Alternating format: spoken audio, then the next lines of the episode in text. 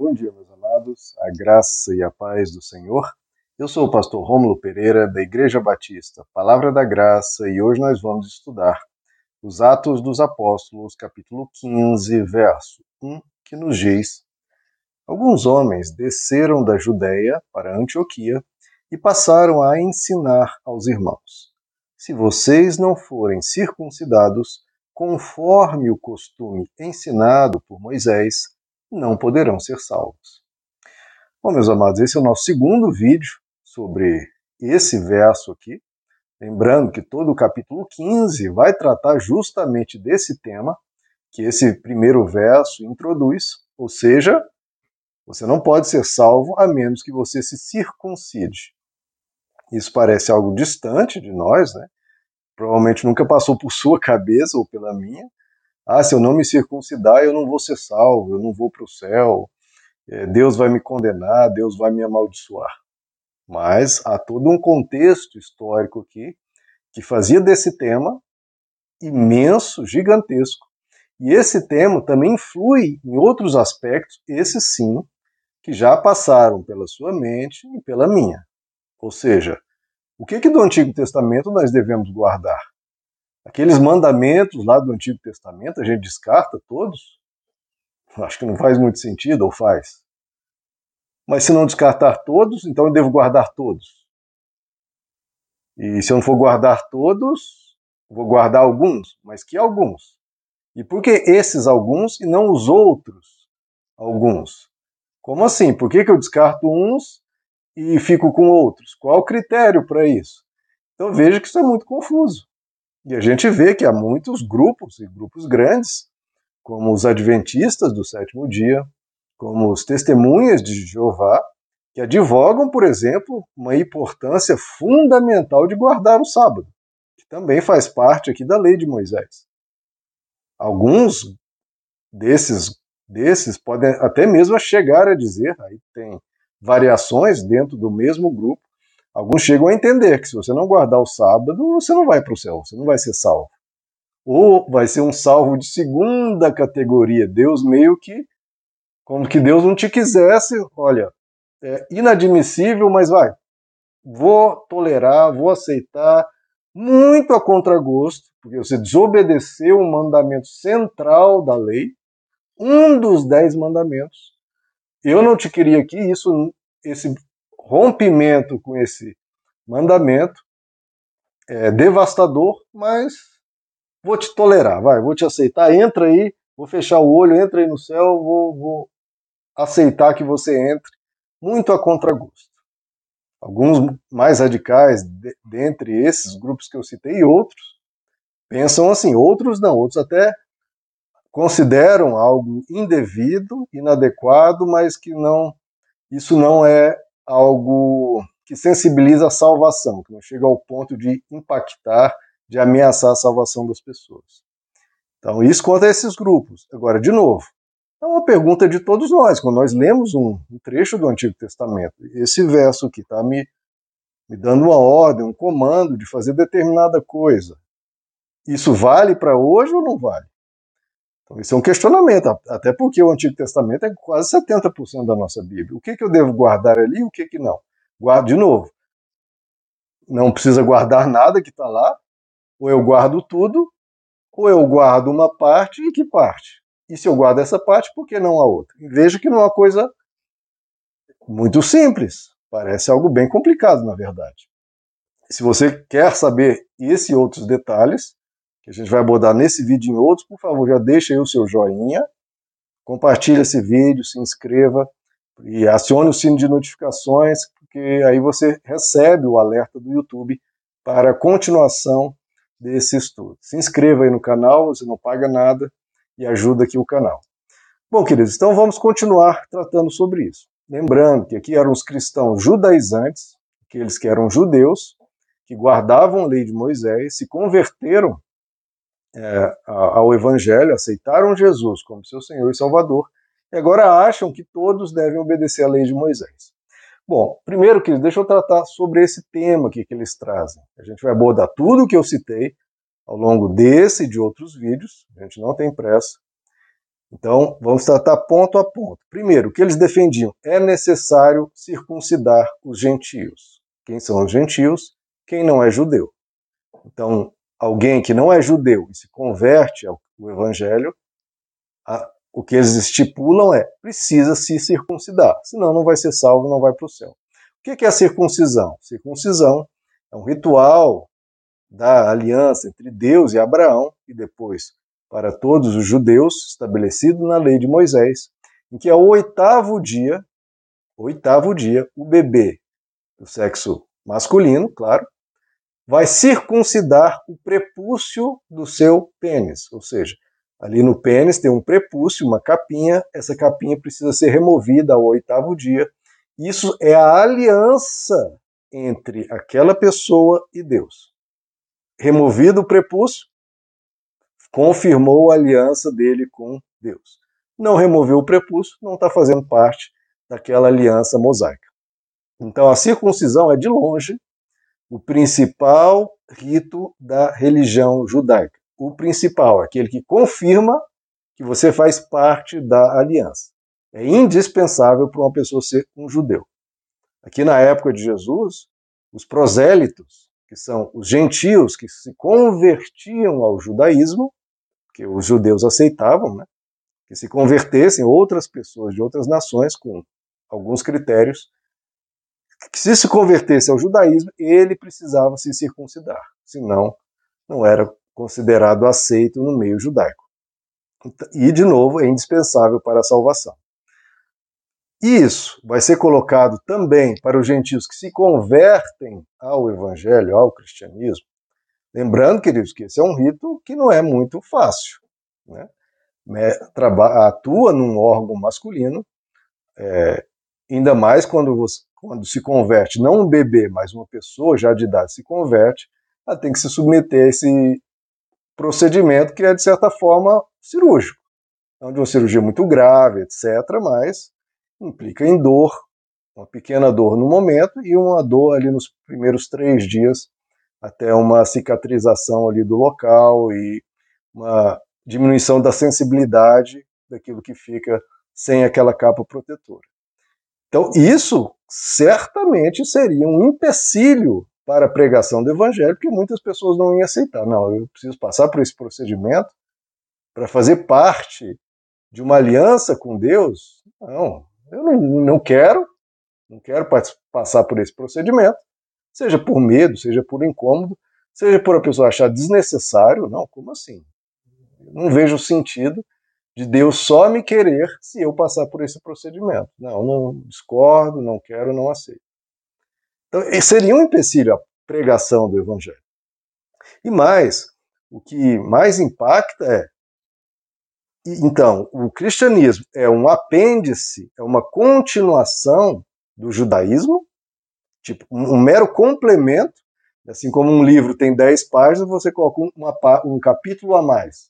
Ou seja, é o mesmo livro, só tem um capítulo a mais. Ou seja, o cristianismo é só um complemento, um apêndice do judaísmo ou é um, uma coisa totalmente nova? como se fosse o capítulo, um livro tem dez capítulos, não, em vez de ser um novo capítulo daquele livro, não, é um outro livro. Aí é uma grande diferenciação de entendimento. Porque se fosse seguir aqui o que esses cristãos judaizantes estavam propondo, o cristianismo seria meramente um, um apêndice do judaísmo, um novo, uma nova vertente do judaísmo, e não uma religião diferente, uma religião nova. Não, apenas mais uma vertente dentre tantas. O cristianismo, se isso aqui prosperasse, seria meramente uma seita dentro do judaísmo, dentre tantas. Você tem que se considerar, tem que cumprir toda a lei de Moisés, etc. Lembrando que a lei de Moisés não é apenas a circuncisão ou a guarda do sábado, são 613 preceitos. 613. E os cristãos, especialmente os ortodoxos, decoram esses 613 preceitos e guardam ao longo de um dia inteiro esses 613 preceitos. Precisam ser decorados, precisam ser obedecidos e precisam ser guardados. E, segundo alguns judeus, sem eles você não tem a salvação.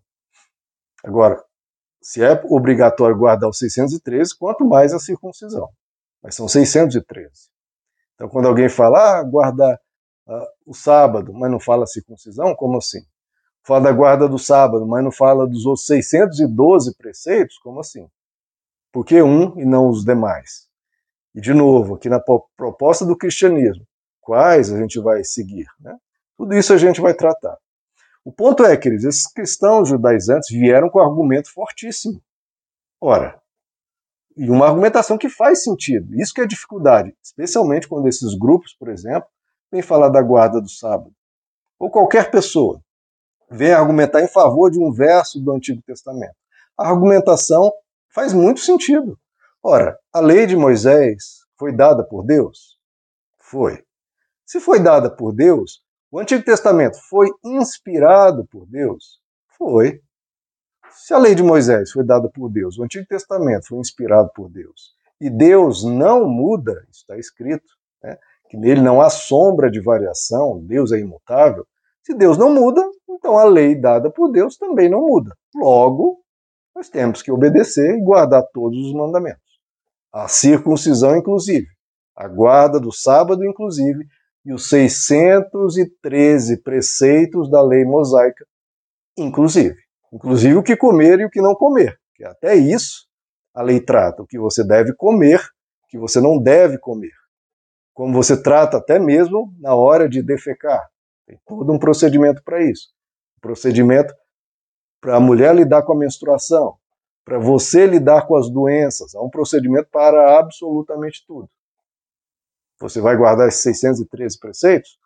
Bom, de novo, se a lei foi dada por Deus, então a gente precisa obedecer.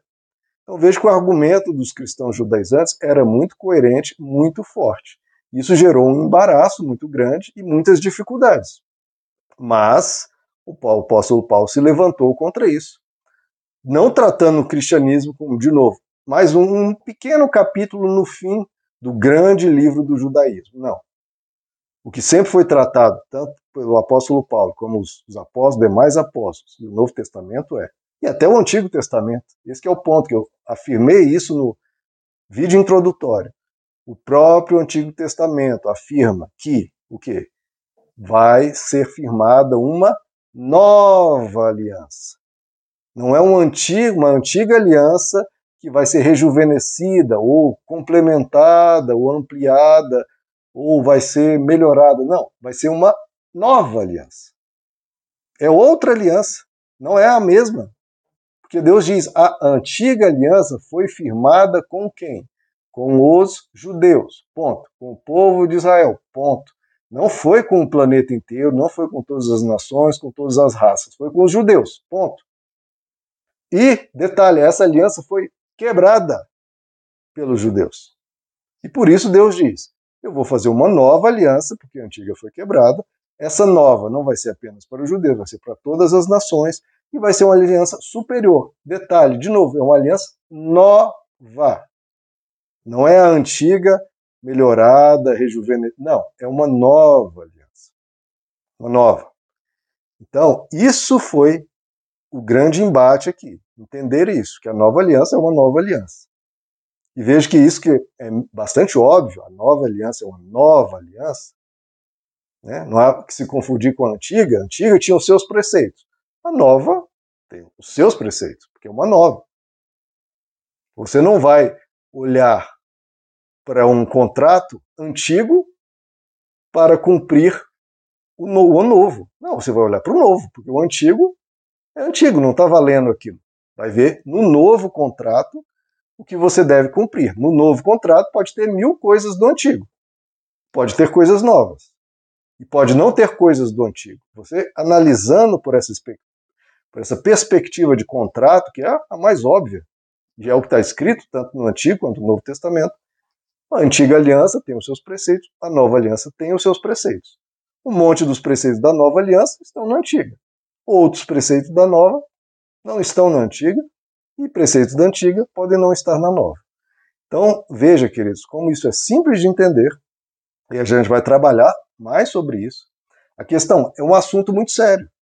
Porque é muito sério uma pessoa chegar e dizer: olha, vocês não poderão ser salvos, vocês não vão para o céu não tem a eternidade com Deus se não cumprir tal ou qual mandamento.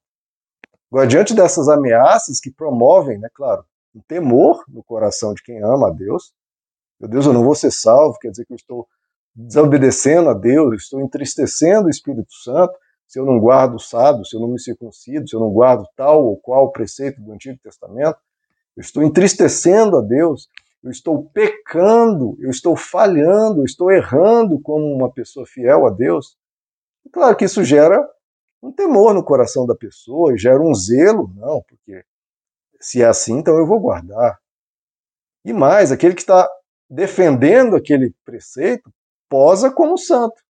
Afinal de contas, ele está guardando algo que você não está guardando. Então parece que ele é superior a você porque ele está fazendo algo a mais, algo além, e que você não faz. E por que, que você não faz? Ora, vamos fazer. Mais é mais santidade. Então tem essa questão de posar por mais santidade.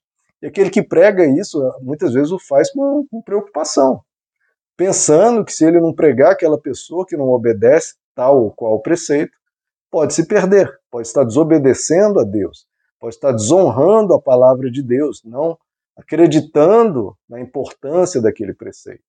Então veja como isso é sensível, queridos, e trabalha com questões do nosso zelo. Mas como o apóstolo Paulo diz, muitos judeus tinham zelo, mas um zelo sem entendimento. E muitas dessas pessoas querem até obedecer, mas esquecem de analisar vários pontos que nós vamos tratar aqui ao longo dos nossos próximos versos. Agora, entendendo isso, a gente vai entender tudo mais.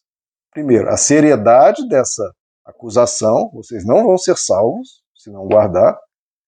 Isso, de novo, também para tranquilizar o nosso coração quando formos acusados por um ou outro grupo que venha nos acusar ou quando você ler e também ficar preocupado quando ler algo do Antigo Testamento, é você pensar, calma, estamos numa nova aliança.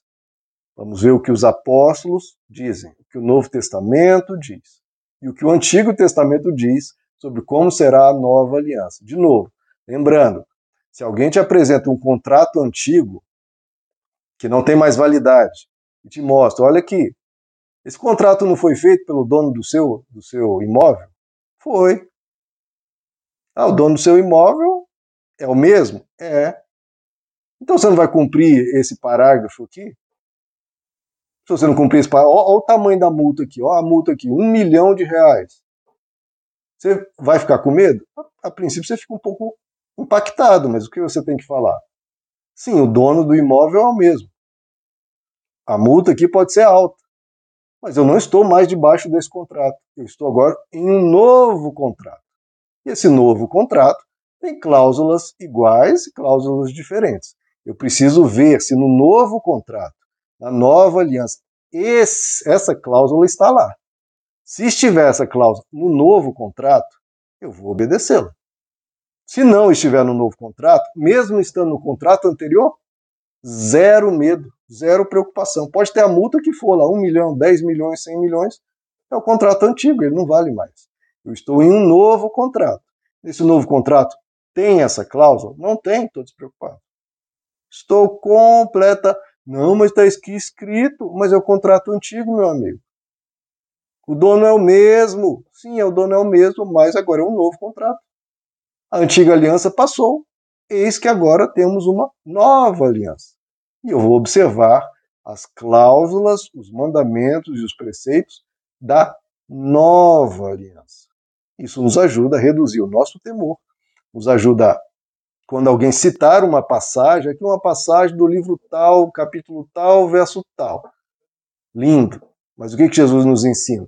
Está escrito isso, mas também está escrito o quê? Agora a gente vai ter que olhar na nova aliança se esse preceito ainda é um preceito salvífico, um preceito soteriológico, se ainda é um preceito que impacta a salvação, ou se não impacta a salvação, se é um mandamento realmente de justiça, que eu preciso obedecer ou não. Isso terá que ser avaliado no novo contrato. O antigo contrato, muita coisa dele foi para o novo contrato, claro, obviamente. Não matarás. E na nova aliança. Ah, é da, da, da antiga aliança. Ah, não preciso mais guardar? Claro que sim. Por quê? Porque tem na nova aliança. E é um preceito bem simples de entender, que é um preceito de justiça, um preceito de vida. Mas a gente precisa analisar, especialmente naqueles que mandamentos ou preceitos que você, peraí, isso aí me parece um pouco estranho, um pouco diferente. Eu não vejo ninguém seguindo isso, não vejo no Novo Testamento o apóstolo Paulo mencionando, falando, deixa eu analisar.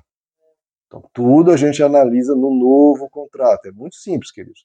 Nenhum advogado ou você vai olhando um contrato que não perdeu a validade, que tem um novo. Um novo que está em voga, você não vai ficar olhando o antigo.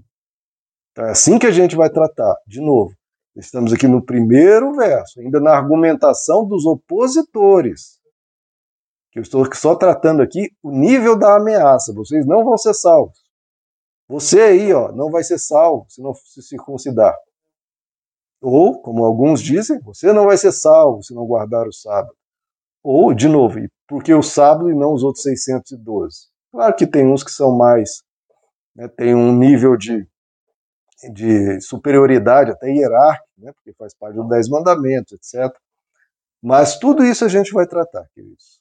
Agora, não tenha medo dessas ameaças. O que precisa analisar é o que está na nova aliança. E a gente vai analisar isso com calma. Amém, meus amados? Você gostou desse vídeo, deixe o seu like, compartilhe e que Deus abençoe a todos, a graça e a paz do Senhor.